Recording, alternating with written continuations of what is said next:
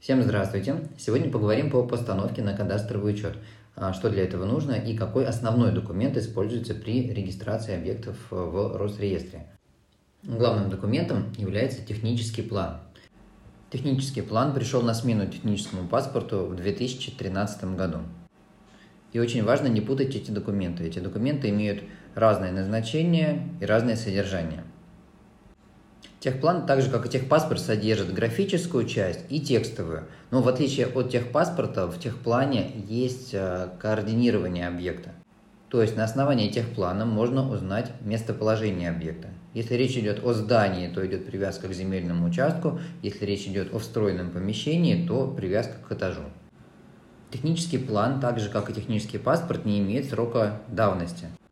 То есть технический план э, становится неактуальным в случае изменения состава объекта недвижимости. Ну, например, изменилась площадь в результате перепланировки или реконструкции.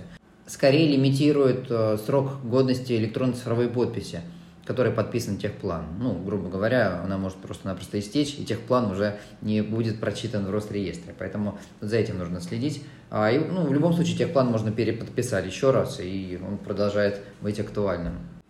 Росреестру нужен только технический план на электронном носителе, то есть на диске. Бумажный ему не нужен.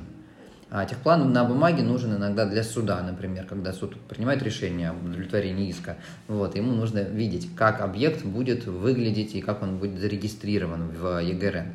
Поэтому предоставляется техплан и на бумажном носителе. Но для регистрации вам в любом случае понадобится только диск. Техплан делает только кадастровый инженер, не техник БТИ, не геодезист, никто, не оценщик, да, то есть только кадастровый инженер.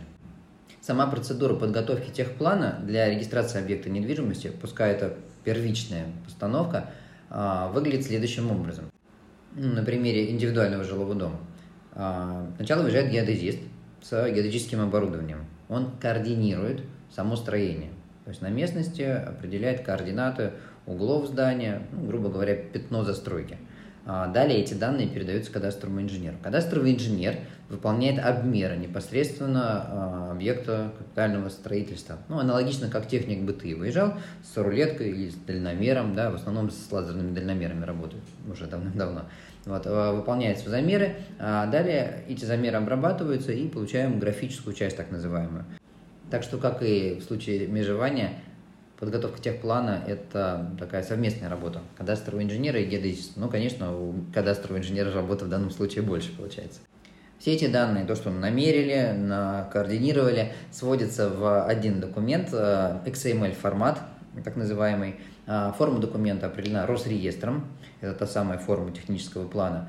А, и кадастровый инженер собирает этот самый технический план для того, чтобы потом его записать и передать заказчику на диске.